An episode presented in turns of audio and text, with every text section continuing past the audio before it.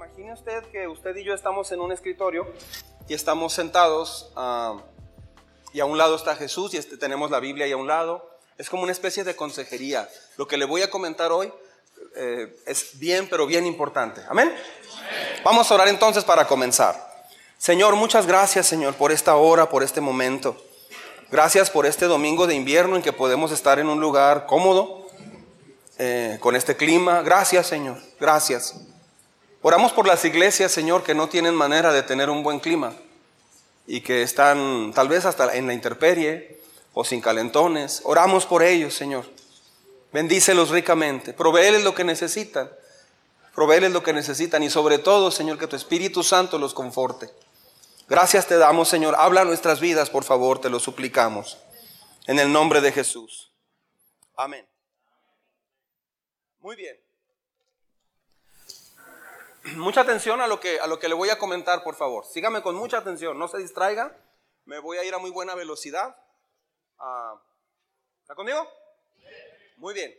¿Ya checó su celular? Sí, muy bien. Estamos hablando de, del tema de ser enseñables, ¿verdad? De hecho, el título es, si quieres llegar a viejito, perdón, si quieres llegar al cielo, hazte enseñable. ¿Sí? Hasta enseñable. Ah, no hay manera de que una persona pueda llegar al cielo si no es enseñable. ¿Sabía eso? Todas las personas que van al cielo es porque en algún momento entendieron lo que Jesús está enseñando. ¿Cómo es el proceso? Sígame con cuidado. Una persona se encontró con otra en un lugar y le invitó a una reunión en una iglesia. Esa persona fue, esa persona llevaba su vida normal, pero llegó a una iglesia como esta y empezó a entender que la forma en cómo estaba viviendo era incorrecta. Esa persona tenía tal vez problemas matrimoniales o tal vez problemas en su vida personal, como soltera o soltero. Pero llegó aquí y empezó a ver un panorama que no conocía, un estilo de vida que no sabía, una manera de hablar que no entendía, una manera de pensar diferente, un estilo de vivir muy distinto a como esa persona aprendió en el mundo a vivir. Entonces, lo que sucedió es que esa persona poco a poco fue entendiendo hasta que llegó un punto donde decide entregarle su vida a Jesús. Es salva a esa persona, tiene vida eterna, pero ahora el proceso que sigue es aprender a vivir de una manera diferente. Eso se le llama santificación. Es decir, es vivir de una manera donde se pueda respirar a Dios en la casa. Donde en las pláticas pueda haber un, diálogo increíblemente eh, lleno de sedumbre, de humildad, de cariño, de amor. Eso es lo que Jesús vino a hacer, vino a enseñarnos cómo vivir. ¿Me está siguiendo? Entonces, escuche bien lo que voy a decir. Suena raro porque lo voy a decir yo, pero escuche bien, por favor. Escúcheme con mucha atención. Creo que soy su mejor aliado para ir al cielo. De veras, creo que soy su mejor aliado para ir al cielo. Eh, todo mi propósito, todo mi enfoque es ayudarle a ir al cielo. Entonces, el, propósito principal de mi vida es ayudarle a que usted sea enseñable para que aprenda, para que sea como una esponja y pueda aprender una manera de vivir diferente.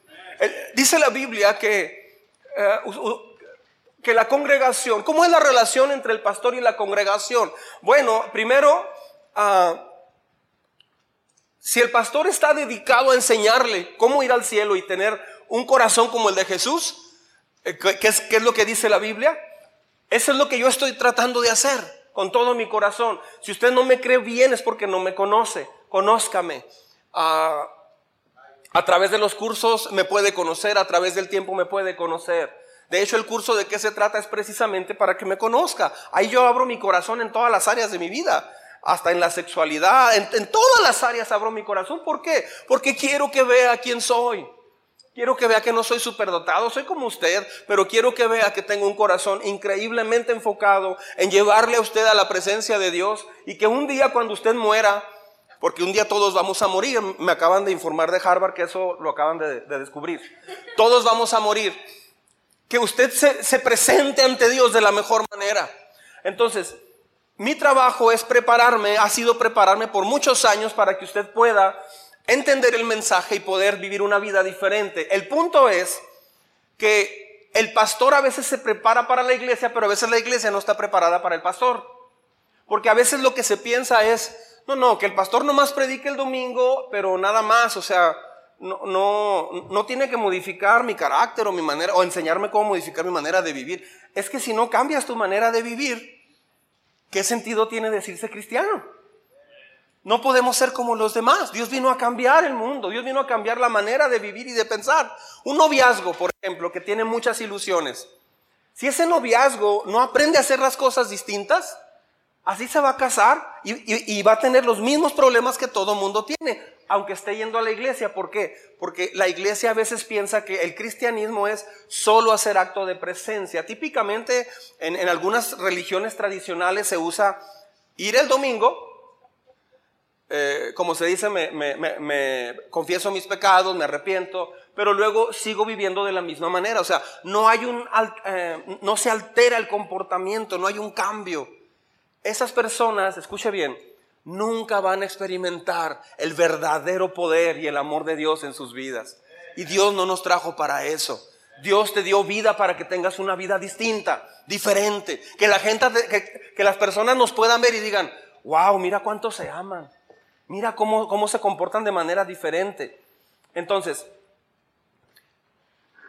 hablando de ser enseñable, como vimos eh, el texto la semana pasada, Dice, toda la escritura es inspirada por Dios y es útil para enseñarnos lo que es verdad. También, dice la Biblia que si un pastor está en ese enfoque total, la iglesia necesita obedecer al pastor. Porque lo que el pastor está haciendo es hablar lo que dice la Biblia. Entonces, esa es una instrucción dada por Dios, no es, no es una instrucción mía. ¿Sabe cuál es el problema al que yo me enfrento vez tras vez? que cuando una persona no es muy enseñable, ah, me he fijado que la gente se siente mal cuando me acerco a, enseñarles que, que, esto debe dejarse y esto debe comenzar a hacerse. Me he fijado que la gente se siente mal, pero eso debe ser un proceso normal. ¿Viera usted a mí cómo me han corregido? Estuve en dos seminarios diferentes, he ido a muchas conferencias, etcétera, etcétera. Tal vez he sido la persona más corregida aquí en la iglesia. De hecho, estoy seguro que he sido la persona más corregida aquí en la iglesia. Solo que yo me, me, pongo a que me corrijan. Por ejemplo, a mí me ha corregido Billy Graham. ¿Sabe quién es Billy Graham? Ah, me ha corregido Alberto Motesi. Me ha corregido ah, Luis Palau. Me ha corregido Rick Warren. Me ha corregido MacArthur, Chuck Swindoll y muchos otros predicadores. Ellos no se han dado cuenta que me han corregido. Pero yo escucho sus predicaciones, he escuchado sus predicaciones y, he terminado llorando en el carro. Eh, escucho a cuatro predicadores americanos típicamente mientras ando en el trayecto del carro y voy en el carro a veces llorando. Si un día me ve llorando es porque me va corrigiendo Dios a través de esos predicadores. Entonces yo aprendí que ponerme enseñable ante cualquier eh, persona que está hablando palabra de Dios es lo que más rápido te va a madurar, te va a hacer crecer. El problema está cuando se toma personal. Es decir, cuando yo a usted le corrijo, hay personas que se sienten mal, algunos se enojan, algunos ponen caras como, híjole, los chavos bromean mucho y les pido que ya dejen de hacer eso. Porque cuando le digo a alguien, ¿me regalas un minuto? ¿O, vienes poquito? Ándele, híjole, lo van a regalar. A la oficina pastoral. Aquí ni tenemos oficina pastoral, por cierto. Este, entonces, no, esa no es la actitud. Lo que estoy haciendo es arriesgarme y meterme a la arena del coliseo con usted y decirle, sabes que mira, esto necesitas cambiarlo. Si yo no me hubiera metido con muchos de ustedes a, hacer una enseñanza así, yo estoy seguro, hay, varios casos que ya estuvieran divorciados. Hay varios jóvenes que ya se hubieran apartado.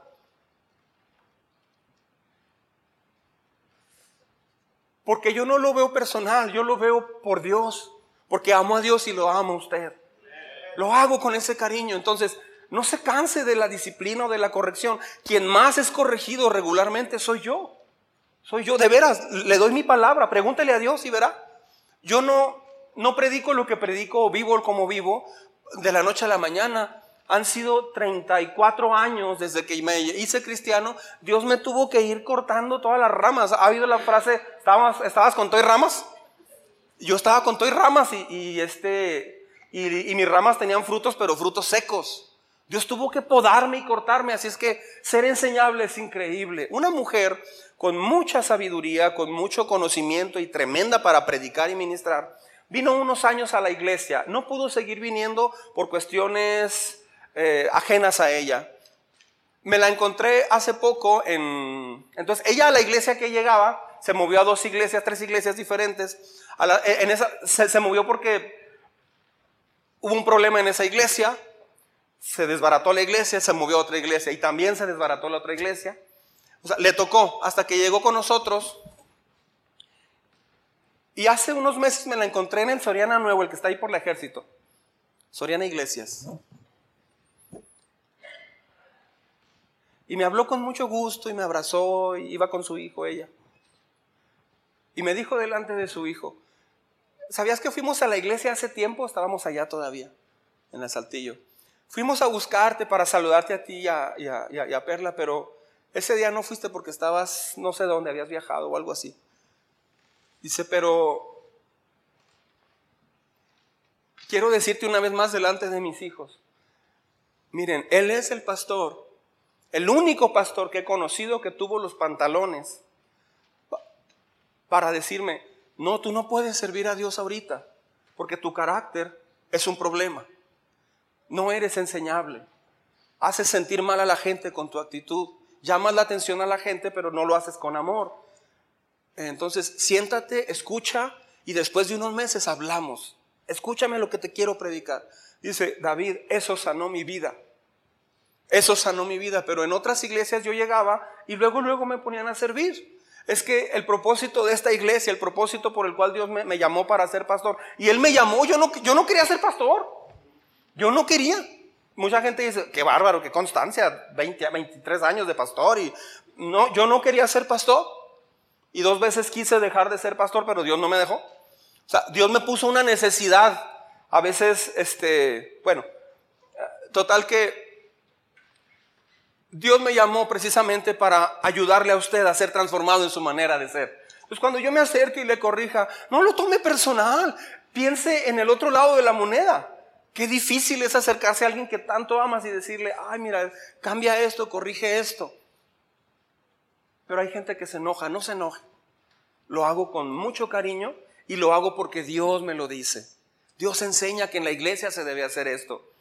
Ah, una persona me dijo, estuve a punto de irme a una iglesia diferente, a pesar de que aquí había conocido a Dios y todo, pero la verdad es que me di cuenta que si yo seguía viviendo como, como vivía, aquí en esta iglesia iba a tener problemas por mi manera de ser. Entonces dije, me voy a una iglesia muy grande en la ciudad, donde sé que no me van a predicar de la santidad o de cambiar el carácter. Y ahí me pierdo entre la multitud, sigo con mis ondas, sigo con mi vida, y así está muy padre. Y yo le contesté, pero es que si no llegas a un punto donde tu vida es agradable a Dios, tu espíritu se va a ir secando. Me ha tocado ver jóvenes y adultos que han tomado decisiones así. Y se van a una iglesia donde se esconden. Te escondes en la multitud y, no hay una enseñanza directa y clara, pero al paso de las semanas, esas personas se amoldan a un estilo de vida que no tiene que ver con la Biblia. Y nunca perciben a profundidad la vida que Dios da. El Espíritu Santo no puede permanecer en una persona que no está en ese enfoque, que no es enseñable. Amén. Entonces, ah, esa fue la introducción. Ah, vimos la semana pasada, ¿está conmigo? ¿No está enojado? Muy bien. Eh, ¿Por qué necesitas tener un espíritu enseñable y humilde? Eso lo vimos la semana pasada. ¿Por qué necesitas tener un espíritu enseñable y humilde? Inciso A, hay, hay tres beneficios muy, muy buenos cuando somos enseñables y humildes. Serás más amable. ¿Sí? Solo estamos repasando. Serás más amable. Inciso B, serás más sabio. Inciso C, tendrás menos conflicto. Quiero hacer un paréntesis en este momento para pedirles que nos ayuden a estar orando porque ya empezamos a trabajar con un grupo de personas de aquí de la iglesia que van a comenzar a agarrar videos de los que hemos subido y los van a comenzar a, doblar al español, perdón, al inglés, de español a inglés. Este, ya, ya hicimos algunas prácticas con algunos de ellos y muy bien. Entonces, próximamente les voy a dar a conocer ese ministerio nuevo de esta iglesia. ¿Ok? Estoy orando por eso. Sí, un aplauso para Dios, es para Dios. Muy bien. Ah, punto número dos. Enseñable significa aprender a hacer preguntas. ¿Sí? Enseñable significa aprender a hacer preguntas. Vimos la semana pasada que muchas personas no hacen preguntas porque piensan que saben todo. Ahora, mucha atención a lo que voy a decir. Hay gente que dice, no, yo sí soy enseñable, yo veo muchos videos, veo ah, cómo es la luna, me gusta ver reportajes de la flora, de la fauna, de minería, de muchas cosas. Me gusta saber mucha información. Sí soy enseñable, sí, pero eres enseñable tal vez para mostrar que sabes o solo por tener conocimiento. No estoy hablando de ese tipo de ser enseñable. Esa es una persona que eh, le gusta cultivar su intelecto, pero no estoy hablando de eso. Ser enseñable es una persona que se le puede decir, mira, esto es lo que dice Dios y te va a ayudar mucho. Y la persona enseñable no, no lleva mucho problema. O sea, alguien, alguien, que ya ha ido madurando no lleva problema. Yo, yo la verdad batallo mucho y me da mucho sentimiento, mucha tristeza. Cuando algo que puedes decirlo tan sencillo, mira, eh, este, Pepito, eh, me dice tu mamá que en la escuela este, te portaste mal con la maestra y tú eres de los jóvenes. Entonces, este, eres un adolescente, por ejemplo. Y, pues no está bien, hijo, haberla amenazado con un cuchillo.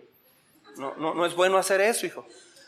Ah, me tocó una adolescente hace años que llegamos al punto donde tuvimos que tener una plática así. Estaban sus papás, estaba mi esposa, estaba yo. Y algo así le platiqué porque ella estaba dañando mucho la iglesia. Estaba teniendo actitudes muy feas, pero muy, muy feas. Y ya le, Perla le había dado ya discipulado. Todo el mundo le había discipulado si nadie había podido, el líder de jóvenes, todo, y nadie pudo con ella. Y los papás, ah, este, en una ocasión estaban allí, pero ellos en realidad la llevaron para ayudarle a justificarse en lo que yo le estaba diciendo. O sea, el problema eran los papás.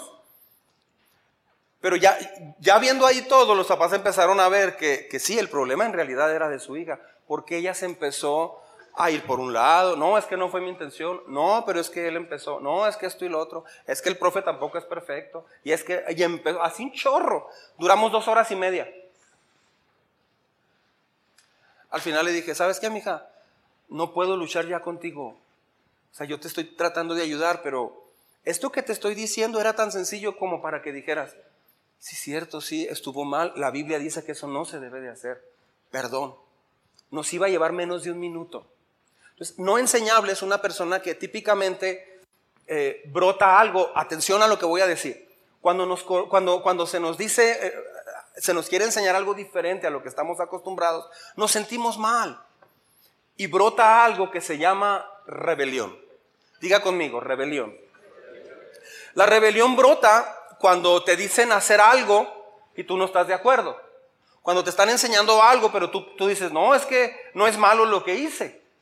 Ahí brota inmediatamente la rebelión. No estoy diciendo que, que, que usted no puede argumentar o explicar la intención, no, yo no estoy diciendo eso. Entonces, la rebelión brota cuando dice, haz esto. ¿Y por qué? Yo siempre lo he hecho así. La rebelión también se manifiesta de otra forma. O sea, el enemigo de la enseñanza es la rebelión. Hay gente que, no crece y no avanza porque típicamente la rebelión no es así como que, no, tú estás loco, estás mal y no te creo y tú qué, ni que fueras perfecto. No siempre se manifiesta así, se manifiesta de formas diferentes. Por ejemplo, sí, pero tú tampoco eres perfecto. No estoy diciendo que soy perfecto, pero tampoco tengo que ser perfecto para decirte que estás equivocado en algo. Otra forma de rebelión es negar lo que pasó. No, yo no dije eso. No es cierto. No, sí, estás loca, mujer. Yo nunca dije eso. O sea, entonces, ¿se tiene que grabar? ¿O tiene que haber cámaras? ¿O, qué? Si alguien te lo está diciendo, ha habido personas donde le dicen entre tres, los hijos y la esposa, le dicen a la criatura, o sea, al hombre, le dicen, este, sí, papá, ¿tú dijiste eso? No, están locos los tres, va. Esa es una forma de no ser enseñable y produce tremendos problemas. Entonces, si quien vive contigo te dice, ah, es que mira, dijiste esto y hablaste de esta forma, lo dijiste así, no es cierto. Ok, usted el problema que tiene allí es que ah, usted le ha dicho a Dios que lo cambie. ¿Estamos? Señor, cámbiame, ayúdame a ser como tú, bendice mi matrimonio. ¿Cómo va a bendecir Dios tu matrimonio o tu relación eh, con tus hijos o con tus padres? Te va a bendecir en la medida que usted aprenda a escuchar a quien tiene en casa. Si usted no escucha a quien tiene en casa y siempre patalea y se pelea o niega o se defiende, usted en realidad no está afectando solamente a esa persona, se está afectando en primer lugar usted y no está siendo un hijo obediente ante Dios. ¿Qué va a pasar? El Espíritu Santo corta su relación con usted. No va a crecer, va, va a convertirse en alguien de religión. Religión es que usted no está realmente en el enfoque de parecerse a Jesús, de obedecer a Jesús, solo venir a la iglesia. Eso no es cristianismo. Se necesita actualmente, en 1537 se hizo la reforma, 37 o 17, 1500, por ahí, en el siglo XVI. Martín Lutero se, cansó de lo que estaba ah, siendo el, el supuesto cristianismo de esa época.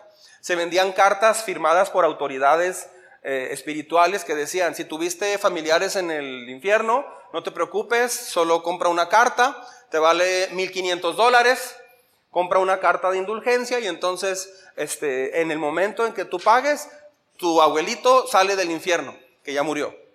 Esas son las famosas cartas de indulgencia. Martín Lutero vio toda esa práctica que se estaba lucrando de una manera brutal con el dolor espiritual de la gente y entonces empezó lo que se llama la reforma protestante. Ahorita actualmente se necesita otra reforma protestante. O sea, se necesita hacer otra reforma porque el cristianismo que se vive en la ciudad, el cristianismo en la República Mexicana, el cristianismo en América Latina, no es un cristianismo como el que Dios predicó. Se distanció mucho. Se habla de solo del amor, de promesas, de bendición, se monta un show, se pone todo muy padre. Y entonces la gente dice, no, pues es lo que me, si es el pastor y me está llevando a que en la iglesia, pues hay un concierto, hay esto, hay aquí o allá, recibo la bendición, escucho la palabra. No se me predica cómo ser transformado, solo se me da información. ¿Me está siguiendo? No me incomodan. Entonces sigo viviendo como sea, pero me dicen que soy cristiano. El asunto es que te están engañando. En una iglesia así te están engañando y al final no vas a ir al cielo. Porque Jesús dijo, si no se arrepienten, todos perecerán igualmente. Entonces somos una iglesia totalmente enfocada, sí en crecer y alcanzar gentes para Cristo, claro, pero también en cómo viven las personas que vienen aquí a la iglesia.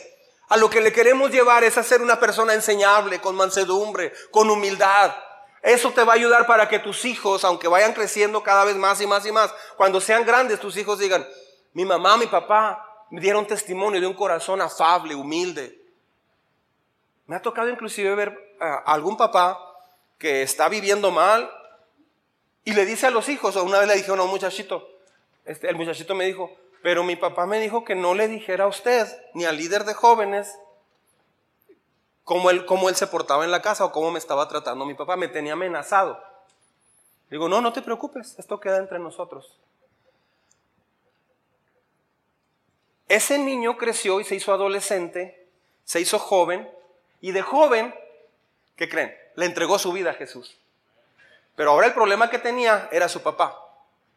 ¿Qué creen que pasó? Que Dios ya no vio solamente al papá como hijo de Dios, porque el papá se decía hijo de Dios, aún con esas actitudes, sino que cuando ese muchacho se entrega a Jesús, ¿qué cree que pasa? El papá es el que me llevó a la iglesia, mi papá me llevó a la iglesia o mi mamá, y acá está el niño chiquito. Con el tiempo, también ya es una persona madura, adulta, pensante. Están iguales. En el cielo no va a haber papá y mamá.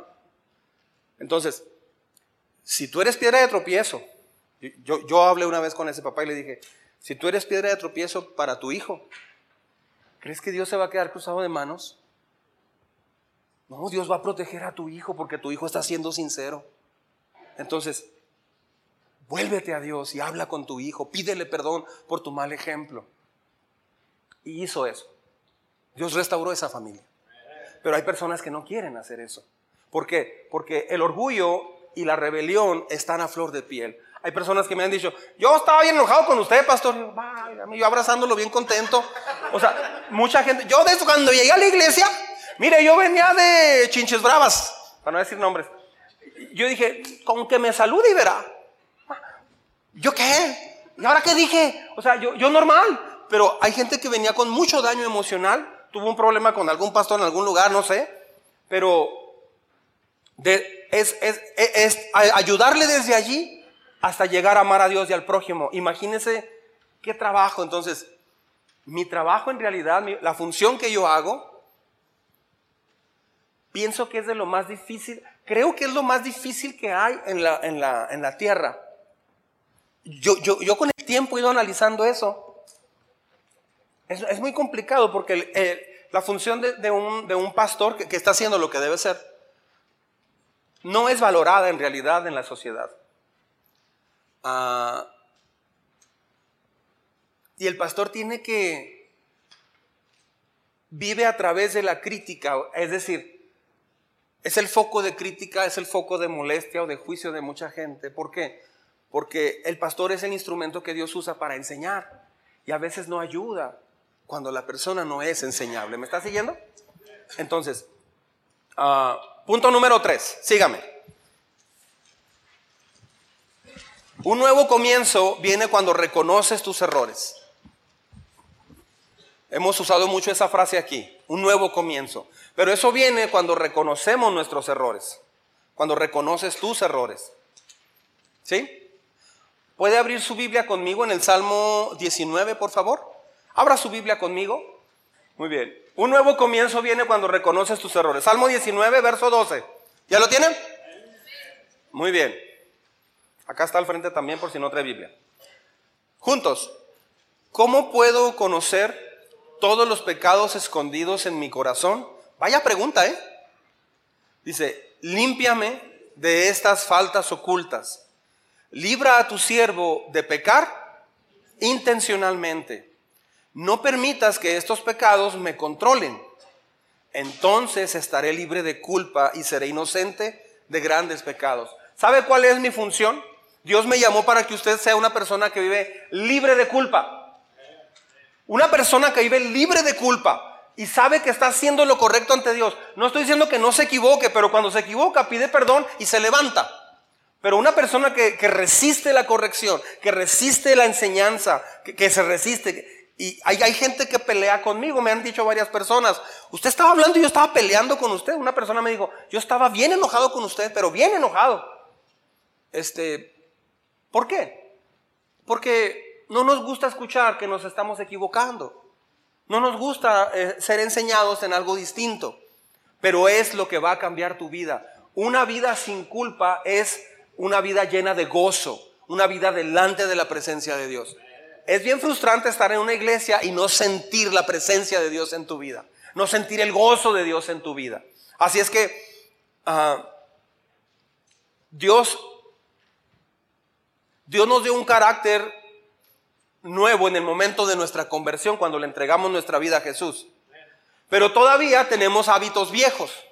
O sea, todavía tenemos hábitos diferentes. Este, les platiqué alguna ocasión que en la iglesia de donde yo vengo, ah, una vez el pastor eh, hizo un regaño porque varias personas estaban ah, diciendo apodos a otras personas. Había uno que estaba muy chaparrito y muy moreno y le decían el rotoplas. Está mi rotoplas. Y, llegó un momento donde yo fui con el pastor. Pastor, yo era líder de hombres en esa época, pero a mí no me estaban haciendo caso. Yo tenía 27 años, yo creo era el menor de los hombres allí, era el líder de hombres. Entonces, como no me estaban haciendo caso, no sé si por mi edad, este, fui y les dije, pastor, está pasando esto, esto y esto. Y sí, como al mes el pastor en una predicación, yo creo se acordó, Dijo, ¿qué es eso de rotoplas? Nomás que le regó porque luego dijo el nombre. Este, pero, pero él, dio una exhortación o si, quiere un regaño. Llamó la atención muy fuerte porque dentro del grupo de hombres ya era común eso. Poner apodos basados en, en eso. Ahora, siempre hemos dicho en el curso de qué se trata, enseñamos muy claro. ¿Por qué los apodos no son buenos? Porque no reflejan el amor de Dios y porque todo apodo tiene algo parecido con la vida real. Al que le dicen el caballo, pues por algo. Al que le dicen el oso, pues es por algo. Había un señor que daba las noticias de deportes y mi abuelito le decía, mira el tejón ya está otra vez. Sí parecía tejón. Tenía una, o sea, tú, veías y, ay abuelito. Y sí, mi abuelito era bueno para eso, pues, era cano. Era bueno, era bueno, o sea, y así, rápido. Mi papá también. Yo también. Yo tengo que tener claro eso porque una vez iba yo con mi papá y en el carro, en lo que vio a cuatro o cinco personas, a todos se los fusiló. Ya nomás este. Parece, ¿qué, dijo? Dijo algo. Y lo más adelante, oye otro también. Mira este. Dijo, mira este cuadrúpedo que no se mueve. o sea, entonces, pues, este, hace muchos años de eso, ¿verdad? Pero e, esos son hábitos que mi papá tenía, pues claro que te va dando risa. Te va dando risa. Este, son hábitos que ahí están y que todos tenemos de alguna forma, que tenemos que quitarlos. Entonces, al momento que te conviertas a Jesucristo, Dios te da un carácter nuevo, pero los hábitos eh, antiguos hay que empezar a quitarlos. Es ahí donde comienza el problema. Escúchame con cuidado. Hay iglesias que dicen, no, no, no, no, con que tú vengas a Cristo está bien, disfruta, adora a Dios y bla, bla, bla, es todo. Y de ahí no vas a pasar. Eso lo que sucede es que no, no, no, con el tiempo se apaga ese primer amor y, empieza a haber problemas muy normales, muy difíciles, pero normales en, en esa familia. ¿Por qué? Porque esas personas siguen con los hábitos antiguos. Y Jesús dice bien claro que una vez que vienes a Jesús, Él quiere que nos despojemos de la naturaleza pecaminosa y nos revistamos de la naturaleza creada en Dios para buenas obras. ¿Me explico? Entonces, eso es lo que hacemos en esta iglesia. Lo que me he fijado es que mucha gente no quiere ese proceso. Son muy pocos los que se dicen cristianos que quieren ese proceso. Casi nadie lo quiere, pero piensan que ir a una iglesia que no los lleva a ese proceso los va a llevar al cielo, te va a llevar al infierno. Porque dice la Biblia bien claro, sin santidad nadie verá al Señor. O sea, no vas a poder ir al cielo y decirle, Señor, es que, ¿sabes que Me moví de iglesia porque en el arca, pues no sé, me sentí como muy presionado y, y tenía de plano que cambiar mi carácter y tú sabes que yo soy de carácter fuerte, Señor. Así es que me moví a otra iglesia pero aquí estamos, Señor. ¿Dónde está Pedrito y Pablo? A saludarlos. Jesús te va a decir lo que dijo en Mateo 7, 21.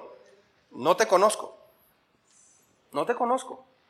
Porque Jesús no vino solamente, vino a salvar al mundo, pero dice eh, Juan capítulo 3, verso 17 en adelante, dice, pero el mundo no quiso nada con Dios porque amaron más las tinieblas que la luz. Así es que, ¿a qué nos dedicamos? A quebrar el orgullo, a quebrar el yo, para que entonces el Espíritu Santo pueda fortalecer tu espíritu y usted comience a cambiar en su manera de pensar y de vivir. Así es que hágase enseñable. No hay nada más frustrante que a un hombre que le, a una mujer, un hombre que le dicen, si usted no cambia su dieta, usted va a dar un susto. Hay hombres que le han dicho a su esposa, no digas nada, ¿eh? no le digas a los hijos, no le digas a mi hija, no. Hay hombres que me ha tocado, pastor, es que no quiere que le diga a mis hijas, pastor. Se va a morir Pancho, pastor. ¿Por qué? Come muchas garnachas. Este, o al revés. Es que mi esposa no quiere que... No me escucha, ya le he dicho que la, la diabetes que tiene necesita controlarla y trae el azúcar por las nubes. No me hace caso. Eso es lo más tonto que pueda haber, porque puedes morir. No, mejor manténlo en oculto. No, entonces, ser enseñable es una persona que tiene X enfermedad, pero todo lo hace bien. Imagínate qué padre. ¿Y qué es lo que usted tiene? Tengo diabetes y cáncer. ¿Y por qué le dio diabetes? ¿Come mal? No, ya tenía tiempo comiendo bien, pero este, perdieron los 49 y ese susto me afectó y me dio diabetes. ¿Sí, Dani? Entonces, ah, entonces no le dio porque come mal, no por un susto, ah, por un susto, ok. Y, hasta mi hijo este, me oyó decir, mi yo, porque así decía alguien. Este, mi yo, ok. Entonces, y ahora le dio cáncer, sí. Bueno, pues tenemos que tener un tratamiento, vamos a pelear y vamos a salir adelante. No con el doctor, sino con la enfermedad. Qué chulada, qué maravilla, qué padre. Mire, a tal hora se toma esto, a tal hora tome agua así, tome esto acá, toma verduras, haga bla, bla, bla, bla, bla, deje esto, deje aquí, deje allá. Son seis inyecciones por día, y aquí allá, y no haga esto, no se le ocurra esto, salga a hacer ejercicio. Te ponen toda una rutina increíble. La persona, llega la esposa, aquí te traigo las medicinas del día, amigo. No, no me lo voy a tomar. viene la enfermera para inyectarte. ¿Eso qué? No, no, no déjame te tomo la temperatura. No, no quiero, estoy viendo el box. O estoy viendo la novela, diría una mujer. O sea, qué difícil atender un paciente que no coopera. ¿Sí me explico? Qué maravilla. Te tienes que, poner esta inyección y es pura aceite. Te la pones y... ¿Le ha pasado? Yo aprendí a inyectarme solo. Y este, la primera vez que aprendí me puse de lado en el espejo Le dice sí, y luego yo mismo me dije, no, espérate, espérate. este, pero mucha gente no le gustan las inyecciones, lo entiendo. A mí no me gustaban, no, no me gustan tampoco. Ah, me van a inyectar, ¡uh, qué padre! Otra vez, no, no. Este, pero las inyecciones, o sea, yo no puedo darme el golpe así. Este, una vez Perla, que es, que es muy analítica, me inyectó. A ver, mijo, aquí voy nombre del Padre, del Hijo y del Espíritu Santo.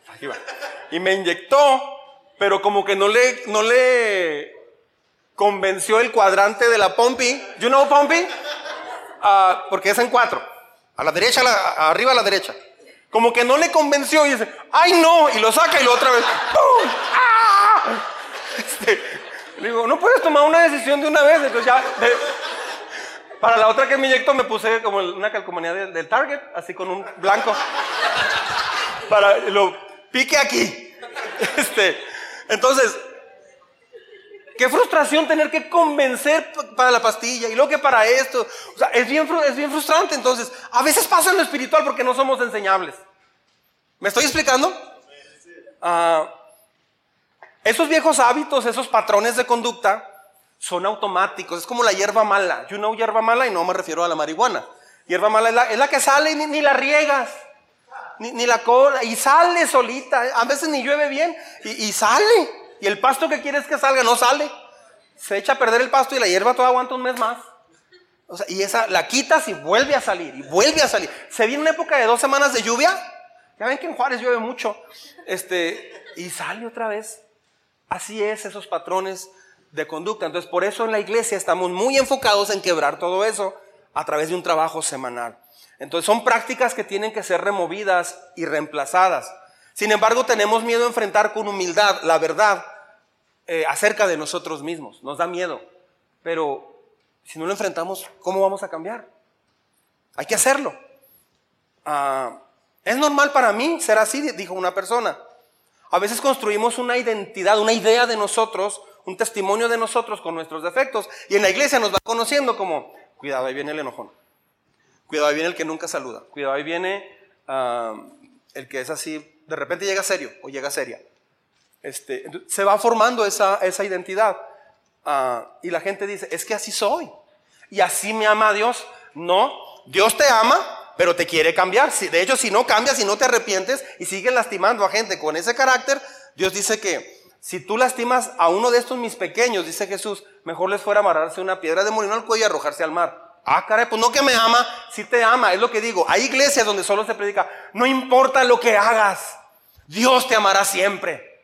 Sí, eso es cierto, yo lo he predicado inclusive. Un pastor dijo, Dios está perdidamente enamorado de ti. Se deshace, se desvive por ti. Mm, no, no. te ama y dio su vida por ti. Sí es verdad, pero está diciendo algo muy peligroso porque solo se queda allí y entonces agregó ese predicador. Así es que lo que hagas, lo que pienses, como vivas, nunca va a impedir que Dios te siga amando. Eso es cierto, porque Él te va a seguir amando, pero no quiere decir que porque te siga amando eh, ya tienes la entrada al cielo. No, no. Una vez que mueras, no vas a ir al cielo. ¿Por qué? Porque no fuiste enseñable en esa manera de reaccionar. ¿Cree que sea justo que una persona dañe a otro si tenga una vida como si nada? Pero nomás porque va a la iglesia ya va a ir al cielo. No, entonces, le entregas tu vida a Jesús, por ahí se empieza. Y tienes vida eterna automáticamente. Pero de ahí se demuestra la salvación cuando la persona entiende que tiene que ser transformado. Entonces, este es un hospital de gente que tiene cáncer terminal, pero llegas aquí entendiendo que vas al infierno, tienes cáncer terminal, por así decirlo. Mucha gente de afuera diría, ah, entonces ese lugar es para puros locos, hipócritas que piensan que, eh, no sé, que son fracasados que se refugiaron en una iglesia. Ah, en realidad, todo el mundo, todo el mundo es hipócrita, todo el mundo está apuntando hacia el infierno, nadie va a ir al cielo y todo el mundo está muriendo de cáncer espiritual. El asunto es que los que están aquí ya saben que están enfermos y ya están haciendo algo para, para que eso sea cambiado. Ya le entregaron su vida a Jesús, ahora están trabajando en sus viejos hábitos. ¿Me está siguiendo? Es el proceso ahora no se trata de que saliendo de esta plática usted diga, híjole, otra vez me volví a equivocar. No, yo no soy digno para esto. No, es un proceso. Es un proceso. Hay, alguien que dice, no te desesperes. O sea, es un proceso poco a poco. Su hijo le dijo, ya, ya métete, ama. Pero bueno, este, solo cuando Dios permite hacer brillar la luz de su verdad sobre nuestros defectos. O sea, cuando pones el reflector en una esquina de una pared, sale si la, si la pared está bien pintada o no. Eso es lo que sucede aquí en la iglesia. En una predicación, en una plática, no sé, Dios ilumina las áreas donde no, nos vemos muy bien. Podemos esconderlo, irnos mejor a la oscuridad, pero la luz es lo que te permite ver lo que estás equivocado. ¿Me estás siguiendo? Eso es ser enseñar. Imagínense que están dos personas y está, eh, bueno, llega uno con otro y le dice, ¿qué estás haciendo? Estoy buscando mi anillo de compromiso que le voy a entregar a mi novia. Se me cayó. En serio, y se pone a, buscarlo. Eh, ya es de noche, están debajo de un poste de luz. Y están buscando, duran una hora y, el otro empieza a llorar. Y luego me costó 15 mil pesos. Y, en una hora ya, ya tendríamos que estar en el restaurante. Y, empieza a llorar aquel y todo, hasta que le dice, ¿y exactamente dónde se te cayó? Allá, en la otra cuadra. ¿Y por qué están buscando aquí? Aquí hay luz. Mucha gente vive así. Dice, no, no, este, quiero, quiero, quiero mejor estar en otro lugar donde, donde no fue el problema. No, tienes que ir allá e iluminar allá para, para poder ver eso.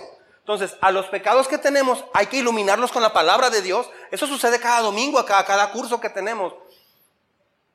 Pero es porque Dios te está limpiando, Dios te está mostrando, te está purificando. Ah, un trabajo muy importante, por ejemplo, en, quienes dan clase a los niños, el trabajo de Ralo y Sandra es ah, no solamente organizar y estructurar la dinámica de los niños, no, una de las cosas más importantes, yo diría que el 50% de la función de ellos siempre debe ser estar cuidando la conducta, el corazón de las personas. ¿Por qué? Porque los niños tienen que recibir enseñanza de personas con un carácter enseñable. ¿Me está siguiendo? Este, entonces, aquí en la iglesia cuidamos, cuidamos eso. Ah, es por eso que no, puedes crecer sin una actitud humilde y enseñable. Mire lo que dice Lamentaciones. ¿Sigue conmigo? ¿Y no, no se ha enojado todavía? Ok. Eh, ¿Lo lee conmigo en voz alta, por favor? Pero todos en voz alta, ¿les parece? Muy bien.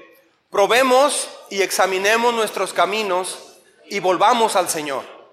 Levantemos nuestro corazón y nuestras manos al Dios del cielo y digamos, hemos pecado y nos hemos revelado y no nos has perdonado. Eso es una enseñanza para cuando usted se da cuenta que falla, así es como eres enseñable. Una plática en, pareja, de hecho cuando, cuando yo por ejemplo platico con alguien eh, de la iglesia, en el trabajo, no sé, este, y que lo que se puede arreglar en medio minuto se empieza como la persona a, justificar o decir otras cosas, saca otros temas y toca cosas del pasado y todo. Yo, yo ahí, yo, yo, no le entro. ¿Por qué? Porque eso es pérdida de tiempo. Pero qué fascinante es cuando hablas con alguien. Dice, sí, tiene razón. Y sabe que sí, sí me di cuenta que, no era lo correcto. Pero tiene toda la razón. Ah, no debía haber empujado a la maestra para que se cayera. Sí, tiene razón. No es bueno, ¿verdad? No, no es bueno. Este, ser enseñable es lo único que te puede llevar al arrepentimiento. Una persona no enseñable no va a poder arrepentirse. ¿De qué se va a arrepentir? usted puede tener un devocional increíble cada semana, cada día, puede leer mucho Biblia, adorar a Dios, predicar y todo, ganar cinco almas y plantar una iglesia por día. puede hacer todo eso. Pero si en realidad no, no sabe reconocer de cosas que le dicen que hizo mal, de nada le está sirviendo eso. Entonces, una cosa debe de apoyar la otra. Lea la Biblia más que nunca. Vamos en la semana 6, ¿no? Este, pero, pero cuide su manera de, de vivir y de pensar. O sea, reconocer errores no significa racionalizar tu pecado. Ay, no, no fue tan grave. Otros hacen cosas peores. Eso es racionalizar. Ay, pero, pues qué chiples, ¿no? Eso, eso es racionalizar. Pues qué, pues qué delicados me salieron, pastor. Este. Sí fue un problema, si no, no lo hubieras recordado. No digas, sí, pero es que eso fue hace mucho tiempo. O sea, sí, ya, pastor, ya pasaron tres días. No, no, o sea, son cosas que el, patrón de conducta ahí está, entonces trabaje en esas áreas. ¿Sabe quién se lo va a agradecer mucho? La gente que vive con usted, sus hijos, sus padres, etc. Entonces, uh, es que fue una etapa, fue un desliz. Sí, pero si ese desliz sucede y sucede y sucede y sucede, hay un daño que sucede y sucede. Entonces, ¿por qué estoy dando este tema? Porque este tema le ayuda a usted a ser transformado y tener una vida con Dios. Y todo comienza por ser enseñable y entonces va a generarse arrepentimiento. Todo mundo lo hace, esa es otra, lo cual es mentira, ¿no es cierto? No todo mundo lo hace. Sí, pero eso, eso, a veces lo decimos. ¿Se ha fijado? Ay, hay otros peores o todos lo hacen este, una persona le dije algo así y me dijo, ay, no manchen, se sintieron por eso. Entonces, eso es como poner a la gente, o sea, poner a la gente como culpable de que son chiples para tú justificarte que estás actuando mal. Pero viera usted lo que Dios piensa cuando alguien dice, sí, cierto, yo quiero ser como Jesús, quiero corregir eso. Me encanta cuando alguien le, platico algo y me dice, gracias por decírmelo ay, gracias, voy a hablar con esa persona. E, eso es increíble. Entonces, Dios no espera que seamos perfectos, pero sí enseñables. Amén. Ah, el mayor obstáculo para la santidad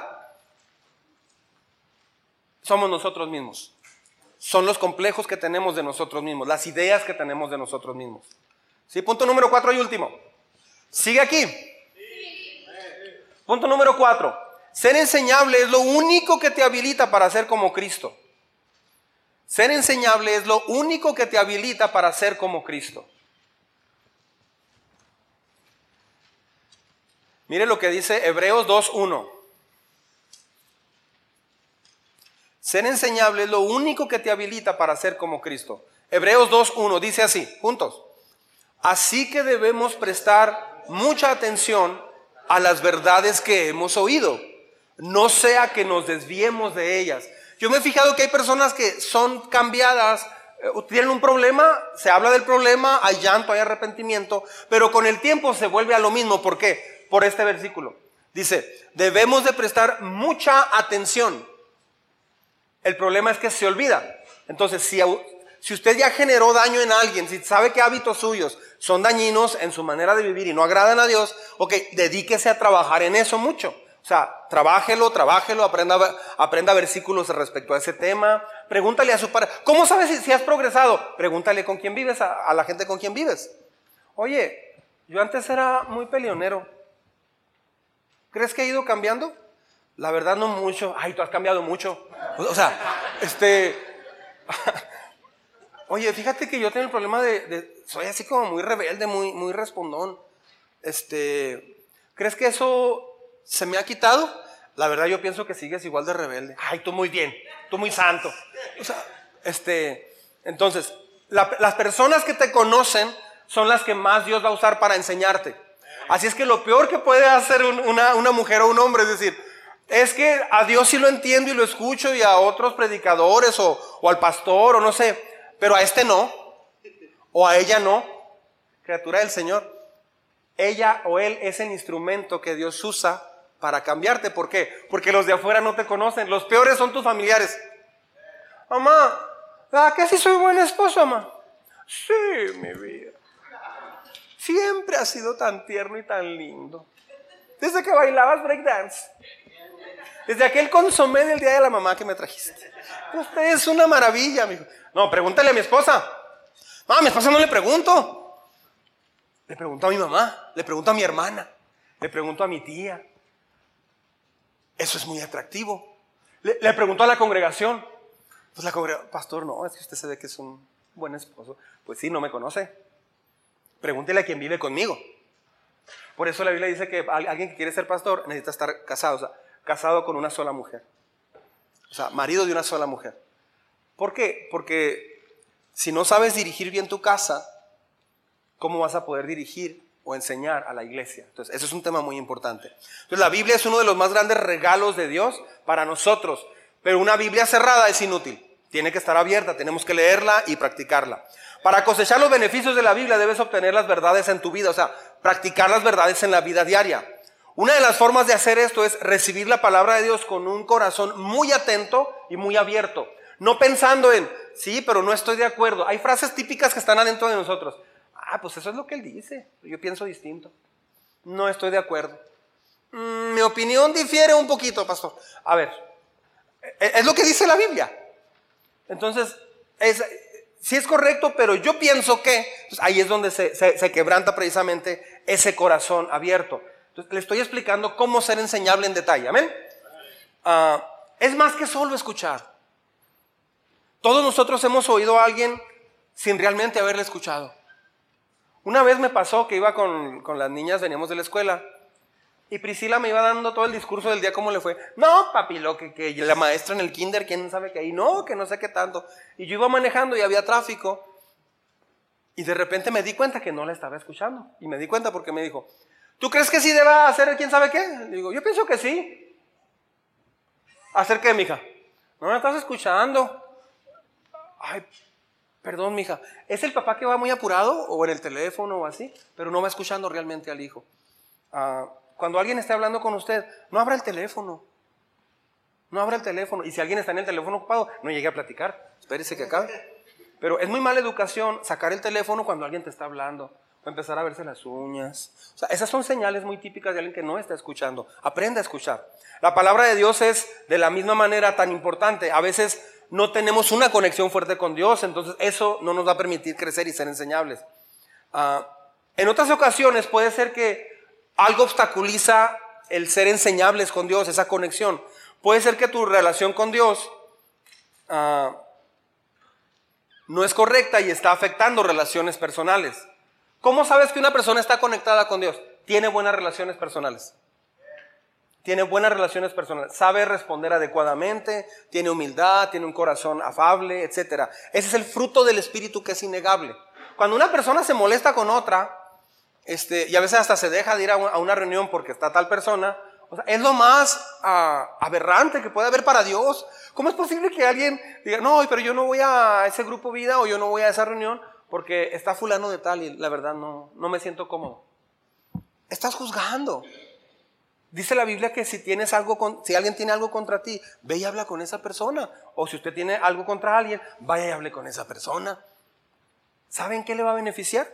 Que cuando usted Ah, en su vida diaria en casa va a ir practicando en la iglesia y en otras partes esa actitud y así es como Dios empieza a moldear un corazón, un corazón diferente. Muchas personas me dicen, ¿y es que cómo se hace? Así se hace, como le estoy diciendo. Es decir, ¿qué es lo más amoroso que puedo hacer para ti, Señor? ¿Qué respuesta es la más sabia que debo de hacer? Tomando notas es muy bueno, por eso damos una hoja acá escoja una parte de, este tema, por ejemplo, y, puede, puede, verlo otra vez en la semana o puede repasar estos apuntes. Ser enseñable, voy terminando.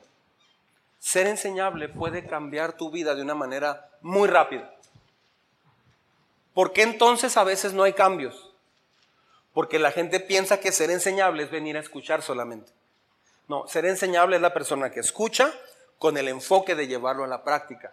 Si usted solamente, si tiene ya un tiempo escuchando y escuchando y escuchando y su conducta no ha cambiado, ah, ya normalizó eso en su vida y usted está estancado, está viviendo una religiosidad. ¿Qué hacer? Pídale perdón a Dios y vuelva a escuchar con la intención de aprender y pídale a Dios que le, enseñe a desarrollar un corazón afable, enseñable, con mansedumbre, con humildad. Amén. Pudiera ser que yo muera mañana Y este es el último mensaje que usted va a escuchar de parte mía. Y nos vamos a ver hasta el día final allá con el Señor. Pudiera ser. Entonces, cada mensaje puede ser crucial para nuestra vida, pero no se ve como algo crucial, se ve como, no, pues una predicación, está bien. Ahí el pastor anda con sus ondas, está bien. No, yo le estoy hablando un mensaje de parte de Dios que va a transformar su vida. Para llegar a este mensaje me llevó tres semanas meditar en este mensaje. Durante tres semanas lo estuve preparando y meditando, analizando, puliendo, quitando, poniendo. Durante tres semanas, así, en diferentes momentos. Ah, le decía a alguien que era el viernes pasado, el viernes antepasado, o sea, porque el domingo, el domingo pasado dimos la primera parte, ¿verdad? Ese viernes anterior, yo le dije, creo que a Alicia Bruno, estaban ahí en la casa y les dije, no he escrito una sola palabra. Ah, no, a Edgar ya, a Priscila. Les dije, no he escrito ni una sola palabra del sermón, del mensaje. Porque me decían, ¿ya tienes el mensaje? Le digo, no. Digo, sí, ya lo tengo todo, todo, todo detallado. Los, tengo todo, pero no he escrito una sola palabra. Pusieron cara así como que. Eh, porque este mensaje yo lo preparo pensando en ustedes. Voy manejando, estoy en la casa meditando, pensando, y estoy pensando en ustedes, estoy pensando en sus luchas, en sus necesidades. Algo que a mí se me queda muy marcado son sus miradas. Me ha tocado ver a jóvenes y adultos llegar con una mirada. Se nota mucho en hombres sí, pero en mujeres se nota más. Me ha tocado ver mujeres que llegan con una mirada de mucho dolor, mucho dolor. Esas miradas a mí se me quedan grabadas. Se me quedan grabadas miradas de hombres que dicen, yo, yo, su lenguaje corporal dice, sí, está bien, pero yo batallo con eso. Pensando en todo, en, ustedes, yo oro, pienso, medito, analizo. Eh, es tanto lo que medito y pienso en, lo que Dios me dice que les diga, que lo tengo escrito antes en el corazón que, escribirlo. En realidad nomás paso información porque ya medité en eso dos, tres semanas. ¿Me estoy explicando? Estoy preparando dos series actualmente. Una de ellas es bien importante, se llama Las Tres Sillas. Es una serie para reconsagrar tu vida a Dios en este 2024, para restaurar tu matrimonio, etcétera, para restaurar tu relación con tus hijos. Es una serie muy importante, creo, en mi opinión, que es la más importante de este 2024.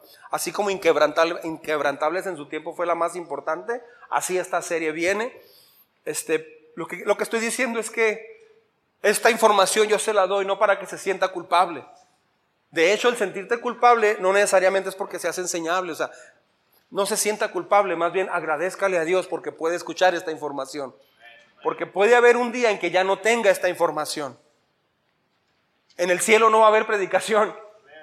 No va a haber bautismos.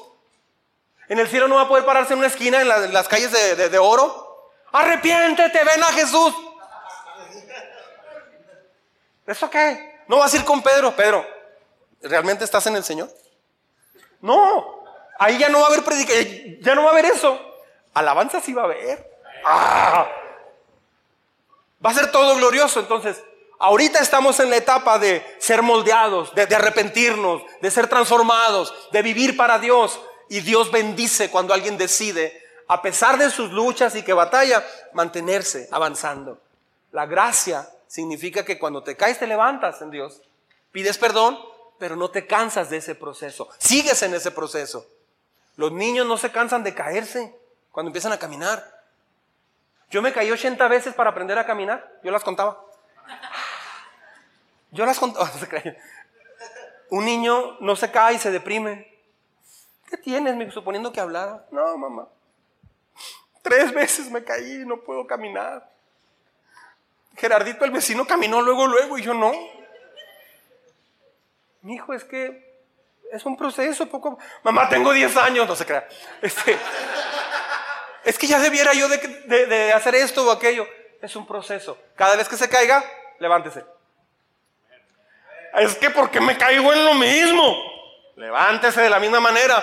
Pero es que es lo mismo. Levántese. Está tratando con hábitos de años, de décadas. Levántese. No es de la noche a la mañana.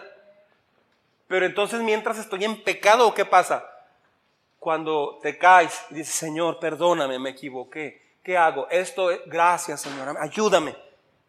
Dios bendice a esa persona. No ser enseñable es, Señor, pues me caí, pero es que pienso que no estuvo tan mal. Ahí es donde se corta tu relación con Dios, tu comunión con Dios.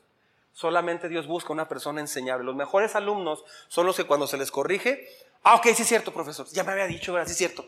Y lo vuelven a intentar. Oye, es que la patada yo te he dicho que no era así. Sí es cierto, se me olvidó.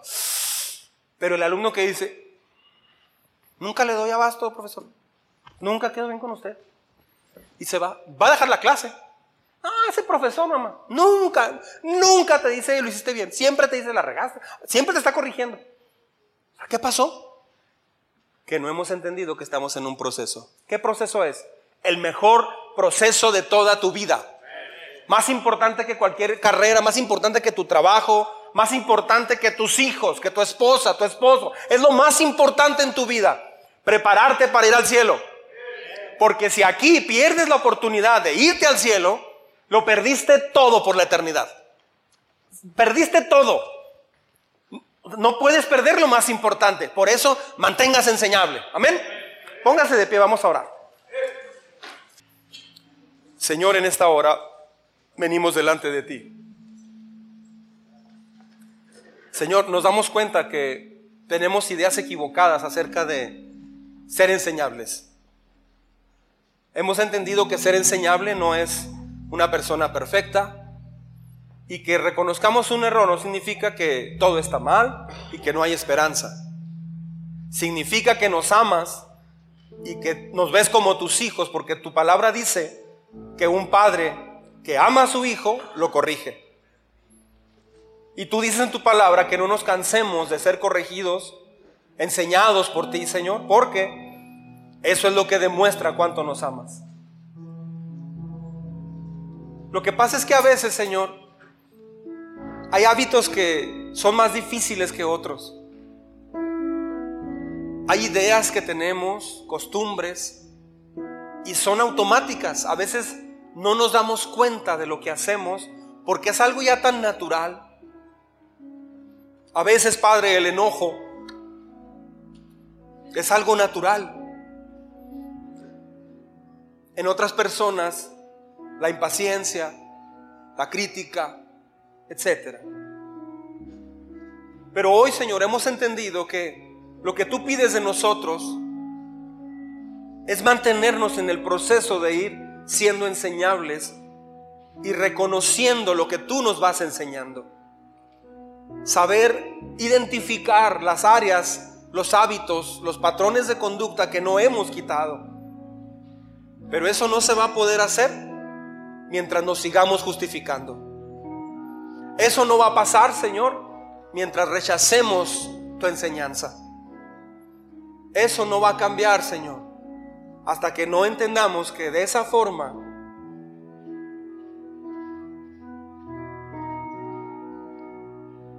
nos dañamos a nosotros mismos.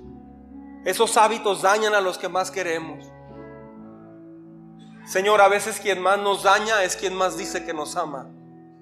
Y a veces a quien más amamos es a quien más dañamos. Porque esos patrones de conducta y esos hábitos fluyen naturalmente y, no, a veces no se identifican. Hoy venimos juntos y te pedimos perdón por eso. Perdónanos, Señor, por esos hábitos que a veces tenemos y que salen o los dejamos salir de vez en vez.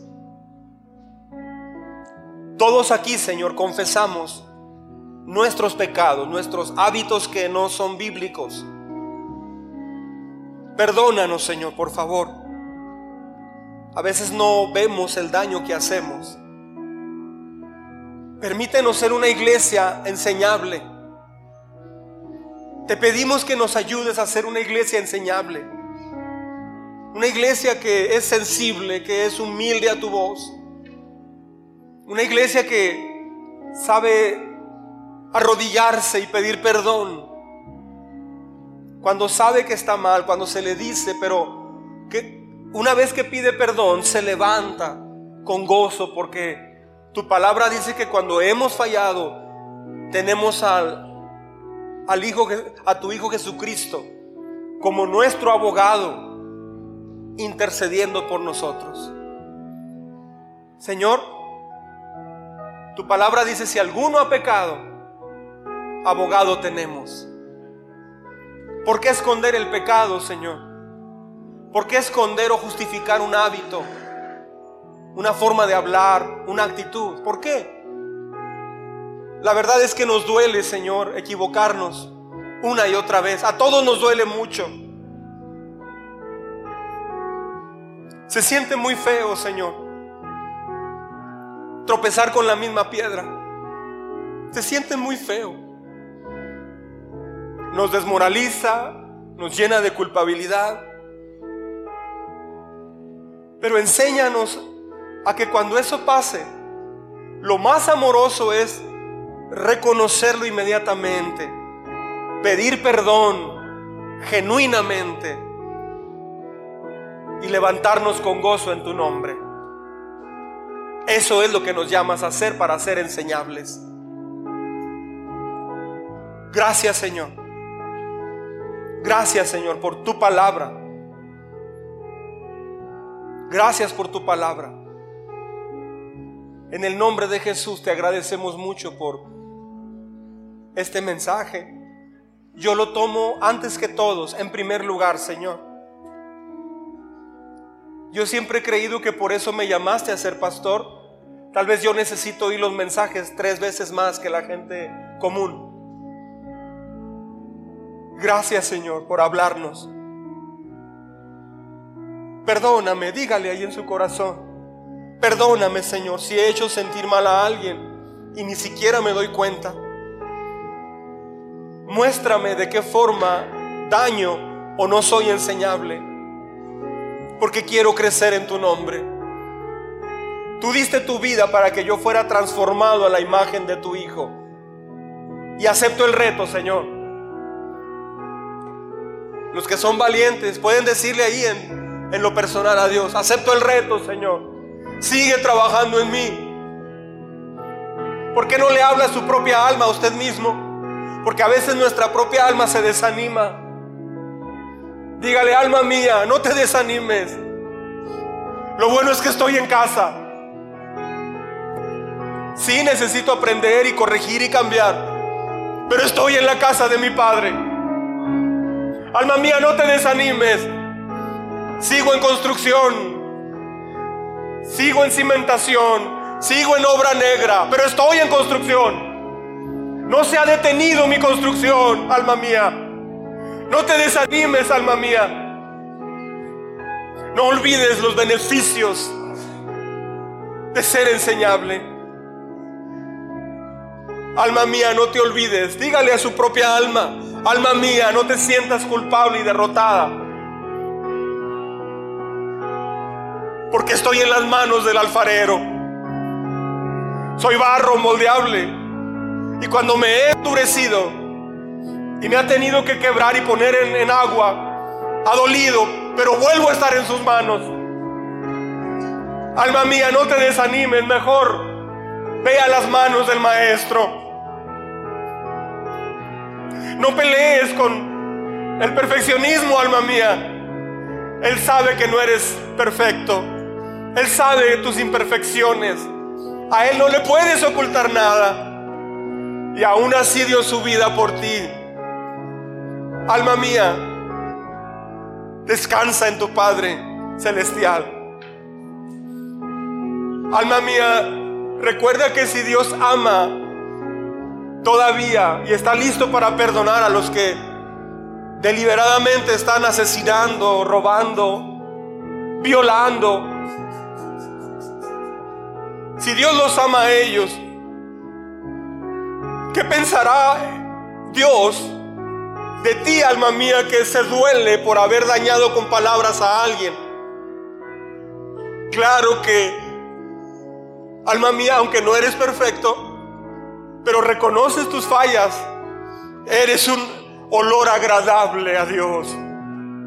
Eres una alabanza a Dios porque estás reconociendo Alma mía, el arrepentimiento, el arrepentimiento, el reconocer el corazón contrito, no puede soportarlo, Dios. Porque si algo ama a Él, es un corazón contrito y humillado.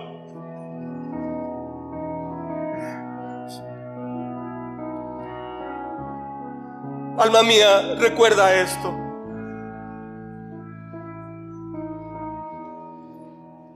Dios prometió, te prometió la vida eterna. Y también te prometió que lo que Él empezó en ti, la transformación que Él comenzó en ti, Él no te va a dejar. Él la va a perfeccionar hasta el día de Jesucristo. Hasta el día que estés con Él. Recuerda, alma mía, que aunque falles y te sientas triste porque tropiezas con la misma piedra, también el maestro dijo, mis ovejas, nadie me las arrebata de mi mano. Alma mía, recuerda que somos ovejas de su prado. Somos su rebaño y nos conoce por nombre. Alma mía, hasta enseñable porque el maestro dijo una vez, mis ovejas me escuchan y me siguen. Ser enseñable es escuchar y seguir al maestro. Alma mía, haz lo imposible por convertirte en una oveja enseñable, una oveja humilde, con mansedumbre, que no argumenta, que no se justifica, que no pelea, que es sensible a su manera de hablar, pensar y actuar. Porque hay tanta gratitud, porque tiene vida eterna. Alma mía, no olvides que el Señor, el Creador del universo, te nombró embajador. Te nombró embajadora de Él aquí en la tierra. No olvides que representas la sal de la tierra.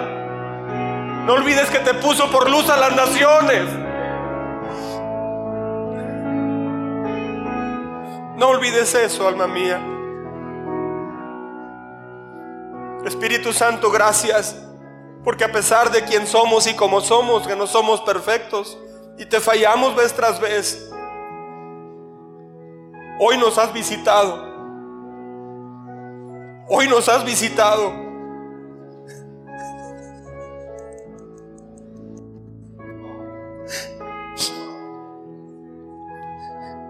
Hoy te entregamos nuestras luchas, nuestro dolor, nuestras necesidades, nuestro quebranto, nuestra frustración. Hoy te entregamos nuestro dolor. Hoy te rendimos nuestra necedad, nuestro orgullo. Por favor, precioso carpintero de Judea, ten piedad de nosotros. Ten piedad de nosotros, por favor.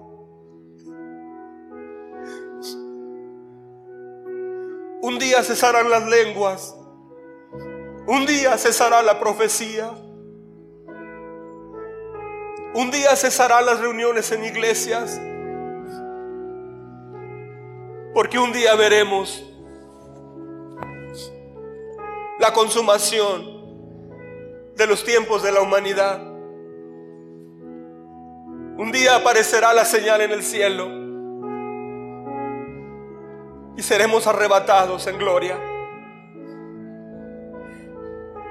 Ese día viene, Señor. La pandemia cimbró todo el mundo. Hoy hay dos guerras muy graves en el planeta, otra vez.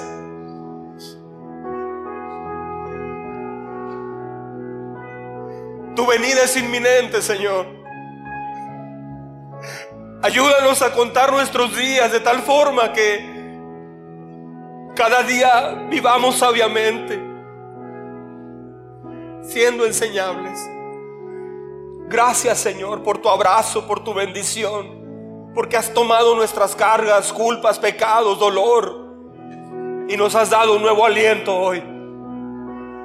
Gracias Señor, recibe toda nuestra gratitud y toda nuestra alabanza. Solo tú eres digno de eso, Señor.